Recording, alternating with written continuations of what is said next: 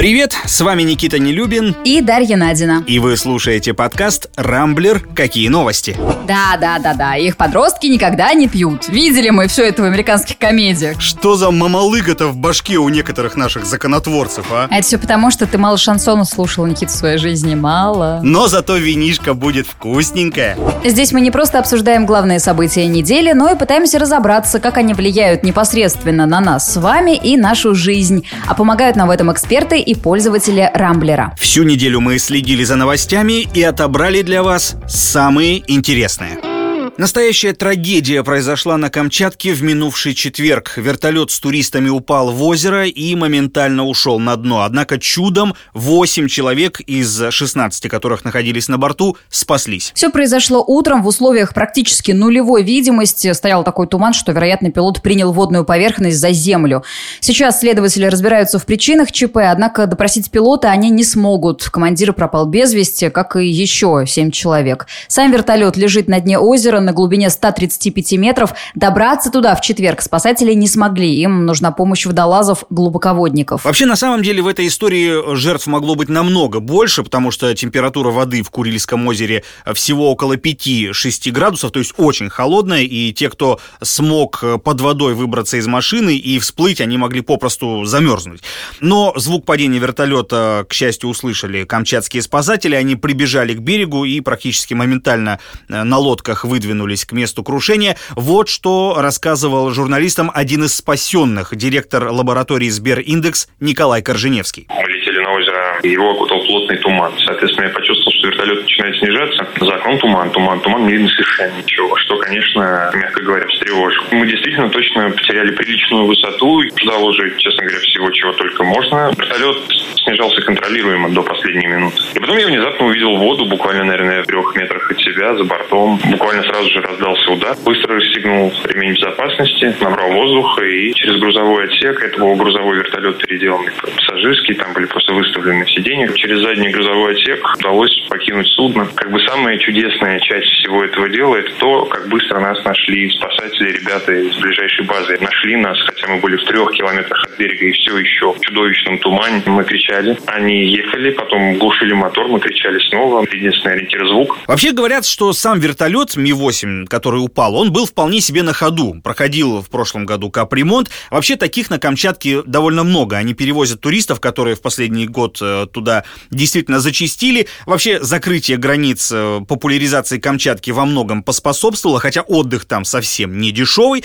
И э, вот с этой точки зрения трагедия, которая произошла в четверг, она, ну, пугает и настораживает. И, вероятно, теперь Ространснадзор начнет проводить проверку всех машин, которые туристов перевозят. Любопытный факт. Затонувшим вертолетом владеет Витязь Аэро, а владелец этой компании – депутат-миллионер Игорь Редькин, который на днях признался в убийстве по неосторожности. Там история тоже темная. Сам Редькин говорит, э, услыхал, будто по местной помойке ходит медведь, взял ружье и поехал его убивать. Но попал в мужчину, который на этой свалке собирал металлолом. О его смерти Редькин узнал лишь на следующий день из новостей и спустя неделю пошел сдаваться, решив, что в темноте обознался, убил человека и теперь должен нести ответственность. Его взяли под арест. А, сначала, конечно, соцсети мужеством депутата Редькина восхитились. Вот, мол, несмотря на э, большие деньги, которые у него есть, он действительно очень богатый человек, и плюс выборы приближаются, вот нашел он себе силы э, сказать всю правду. Но там позднее всплыли и другие интересные подробности, потому что местные жители рассказывали журналистам, что с самого начала знали, э, что это убийство, и что у депутата ружье было с тепловизором, то есть обозначено признаться он там в принципе никак не мог, и э, что несколько человек видели его машину возле этой свалки, и что там вроде как, как даже и не свалка совсем, и к тому же депутат был пьяный, и вот так вот благодаря пусть неподтвержденным, неофициальным таким слухам и кривотолкам, убийство по неосторожности превратилось в банальный пьяный дебош. Редькин один из самых богатых региональных депутатов. В последнем ежегодном рейтинге чиновников Forbes он занял 20 место с доходом в 715 миллионов рублей. И, учитывая этот факт. Ну, в общем, не знаю я, удовлетворит приговор семью погибшего или нет. Ну, вообще там вроде как с родственниками уже ведутся какие-то переговоры по поводу компенсации. Депутат этот предложил им некую сумму денег, ее не называют. Но вообще, учитывая все вот эти вскрывшиеся обстоятельства, о которых я говорил, вот лично у меня ничего, кроме возмущения, эта вся история не вызывает. Потому что депутаты наши и так нам житья уже нормального не дают своими законами идиотскими. Так они теперь и людей начали убивать. Вообще классно. Я вот просто ради интереса сейчас поискал перед э, тем, как начать нашу передачу. За последние несколько лет с десяток таких э, было случаев. Я уж не говорю о том, что ворует там каждый второй, если не первый. Вообще, мне кажется, что, знаешь, когда человек вот получает депутатский мандат, у него, видимо, что-то сразу в голове щелкает, включается такой режим вседозволенности, ну вот я другого объяснения не нахожу, к сожалению. Но это же все-таки не от того зависит депутат или не депутат, а от того, какой ты человек. И по большому счету, как бы да, все эти подробности, они открывают нам глаза, но все же это не отменяет того факта, что он сам явился с повинной в полицию, и это очень важный, как мне кажется, момент, потому что, ну, мы понимаем, как эта история могла развернуться. Мы понимаем, что все разговоры там местных жителей и журналистов местных, они могли быть проигнорированы. И умер человек, ну и умер. А тут он все-таки сознался, и все-таки он понесет наказание, и сейчас он под арестом. Мне кажется, что это очень важно, и мы движемся в точке зрения осознания себя как правового государства в правильном направлении. Ну, подожди, еще неизвестно, посадят его или нет. Подождем суда, и мало ли, подключит сейчас свои там какие-нибудь ресурсы, отсидит максимум там годик условно, может быть, ему даже дадут.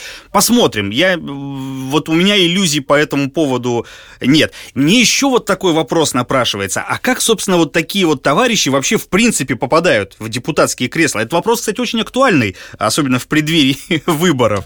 Может, давайте уж как-то подсоберемся и выберем, наконец, нормальных людей, да, которые, которые хотя бы убивать никого не будут.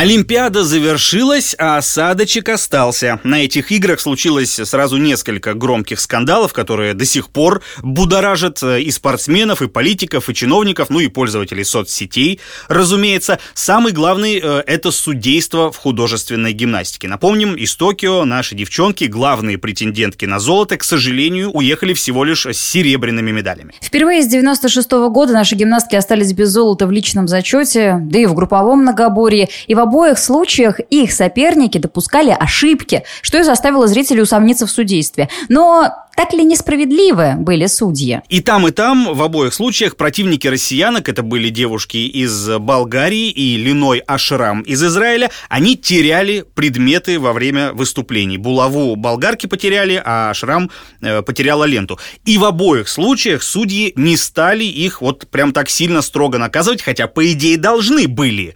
Горькое поражение перенесла наша Дина Аверина, она там всего каких-то 15 сотых балла уступила израильтянке, расплакалась и вот со слезами на глазах комментировала происходящее журналистам уже после того, как объявили результаты. Обидно и больно за то, что сегодня было несправедливое судейство.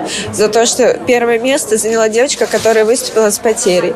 Я прошла все виды более-менее чисто, достойно, как я могла и заняла второе место. Мне больше обидно за несправедливость. Я всегда за честный спорт. В этот раз я себя не настраивала на то, что э, там надо подсчитывать, сколько мне надо набрать, сколько не надо, потому что я не смогла понять судейство. Раньше, если я понимала, если я делаю, мне ставят, то сейчас я делаю, и мне не ставят. Глава Всероссийской Федерации художественной гимнастики Ирина Вина-Русманова после объявления результатов заявила, что эти соревнования полный крах, а судьи якобы поставили перед собой цель остановить гегемонию России в художественной гимнастике. Но был один, как минимум, человек, который сказал, что судейство было отличное. Это, собственно, сама Линой Ашрам, которая завоевала золото. И надо сказать, что многие эксперты с ней тоже согласны, потому что, если исходить из судейских протоколов, золото э, израильской спортсменки принесло то, что во всех четырех видах упражнений ее программы вроде как были сложнее, чем у Дины Авериной. Что касается падения ленты, то эта ошибка на самом деле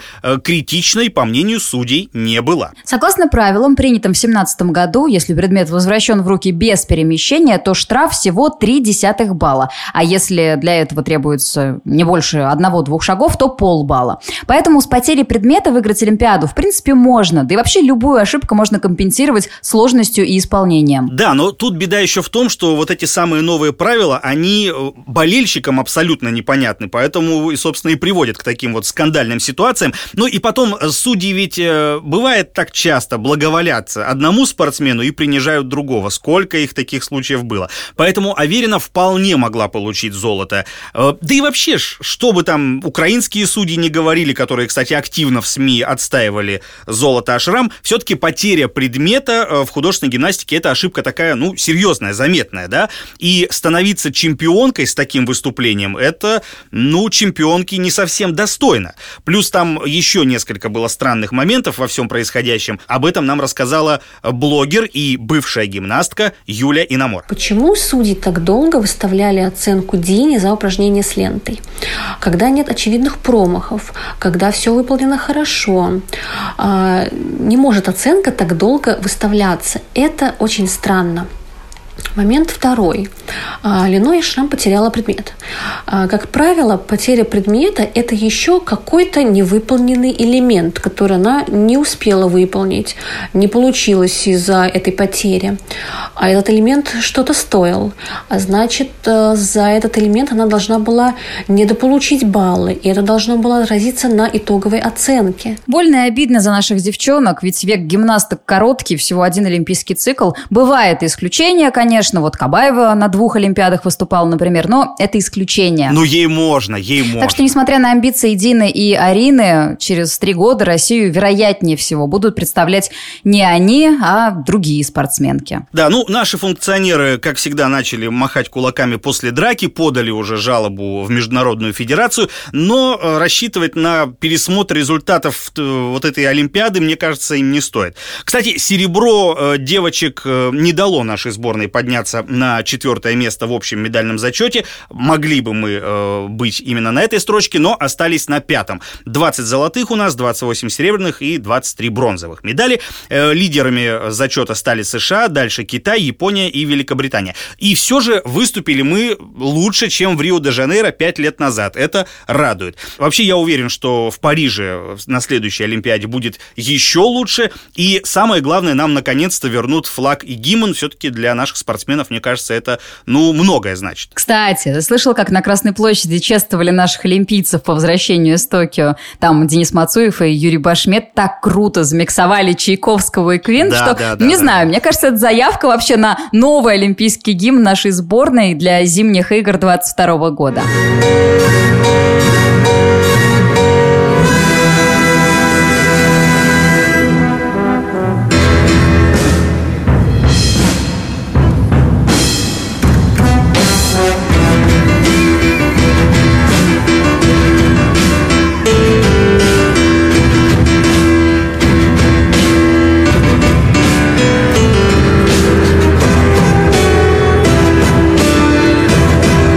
Самое главное, это договориться теперь с участниками группы Queen. Я не знаю, сколько денег им придется заплатить, чтобы они разрешили свою песню нам в качестве гимна нашей страны использовать.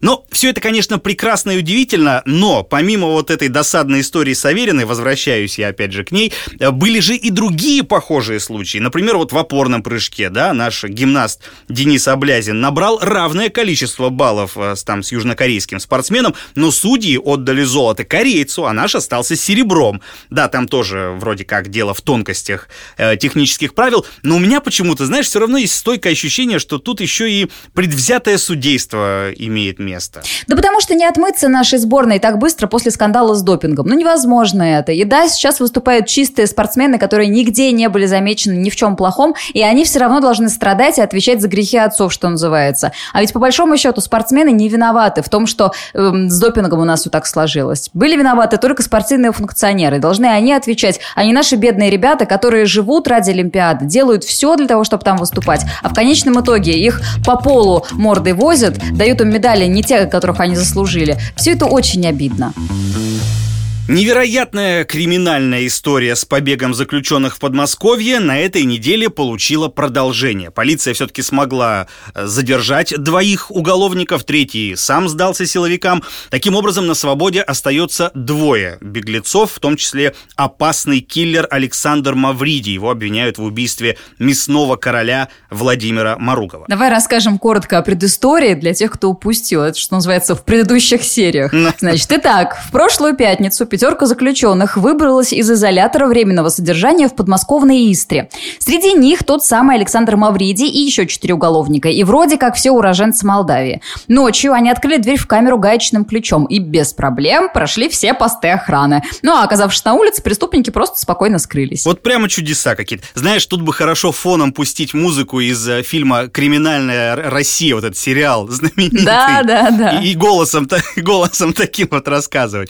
Силовики были в шоке. Тун-тун-тун-тун. Объявили мобилизацию, начали прочесывать Москву, Подмосковье, соседние регионы. Даже там премию в миллион рублей были готовы дать тому, кто поможет в поисках вот этого главного бандюгана. Но все, к сожалению, тщетно. По горячим следам беглецов найти не удалось. Где преступники взяли ключ? Как прошли охрану? Почему не попали под камеры видеонаблюдения? И вообще, как изначально оказались в одной камере? Ведь по правилам земляков вроде как должны расселять. Ну, ответы на самом деле на некоторые из этих вопросов мы уже получили. Во-первых, э, люк в камеру, так называемую кормушку, через которую протягивают баланду э, заключенным. На ночь ее оставили открытой надсмотрщики. Во время побега все они спали, Камеры наблюдения в изоляторе вообще не работали, их там, как выяснилось, отключил один из э, всиновцев, чтобы начальство не запалило, что он спит. Ну... Кстати, двум молодцам-охранникам Следственный комитет уже предъявил обвинение в превышении должностных полномочий, и вообще им там срок, конечно, за пособничество светит.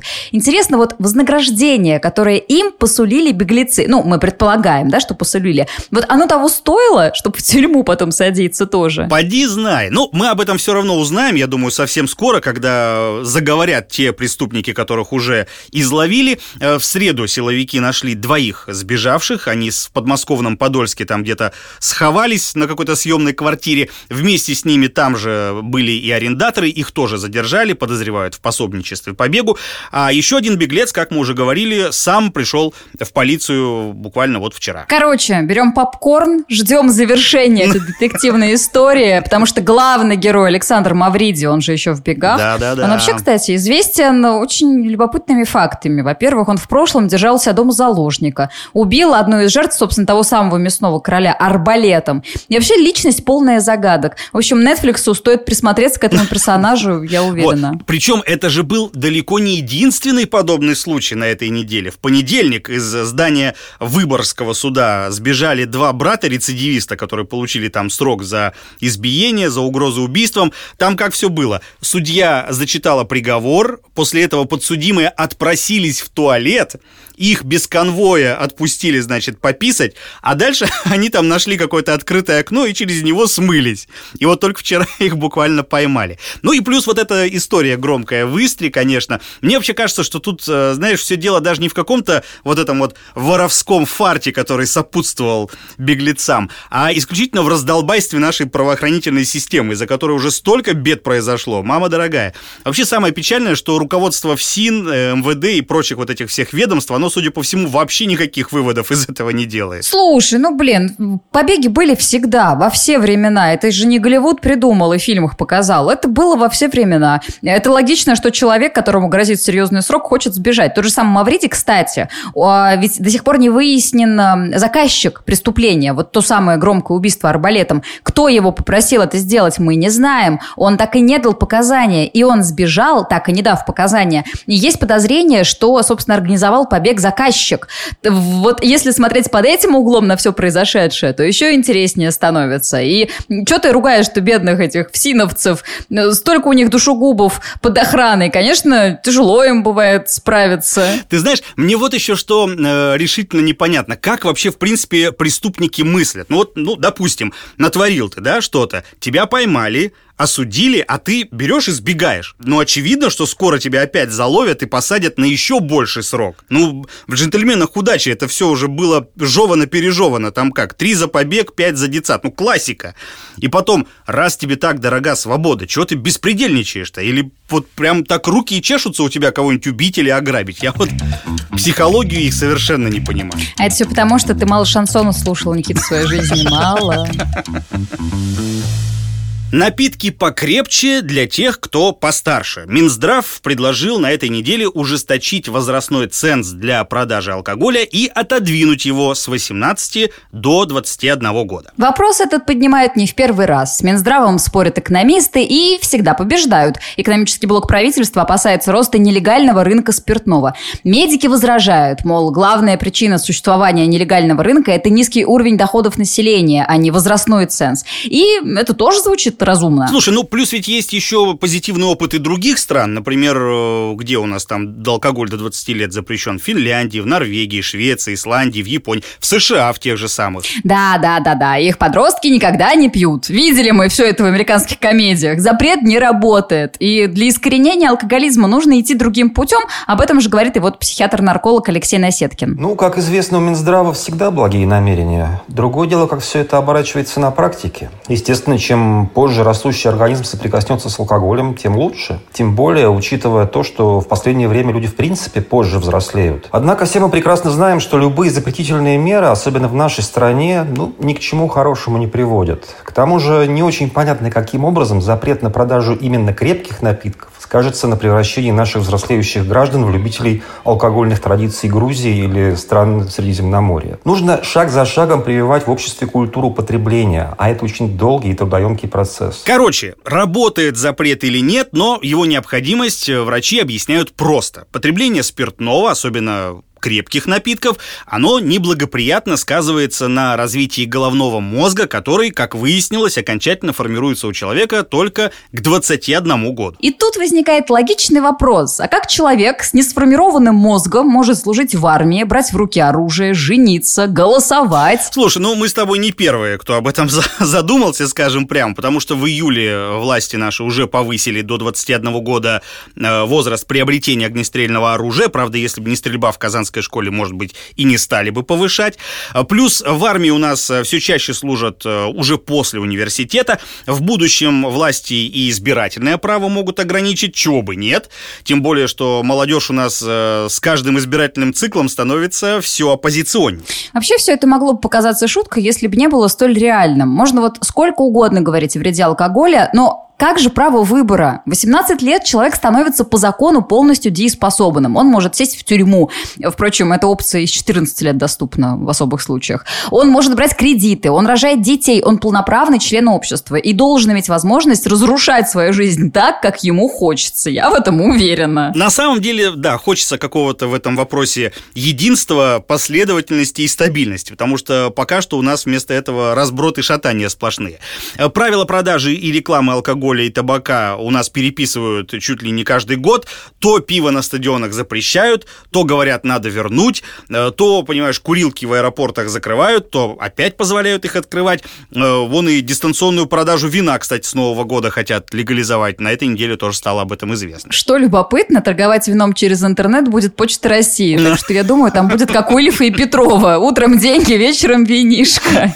Кстати, учитывая, как оперативно работает наша почта, ну, оперативно в кавычках, естественно, э, вполне может случиться так, что, например, ну, заказала ты себе вино, э, ну, какого-нибудь там 2020 года урожая, а когда оно до тебя дойдет, то уже будет, знаешь, такое выдержанное, старое. Ты к тому времени, конечно, Дашенька, тоже не помолодеешь, к сожалению. О, да. Но зато винишка будет вкусненькое.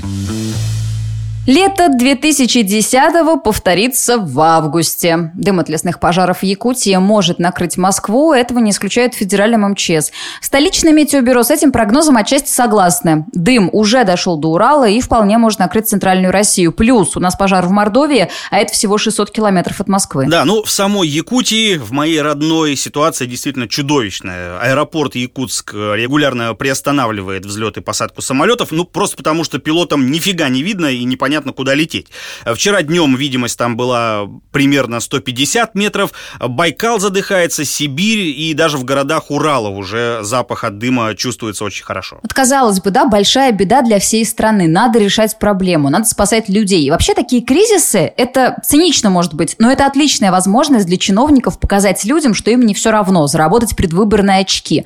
Но представители нашей власти предпочитают публично позориться и стрелять себе в ногу. Именно так и поступил на днях советник губернатора Красноярского края. Да-да-да, там классная история. Все началось, на самом деле, с Алексея Ягудина. Вот так неожиданно э, нашего прославленного фигуриста. Он приезжал в Красноярск и в Инстаграме выложил у себя э, фотку города со словами «Обожаю Красноярск».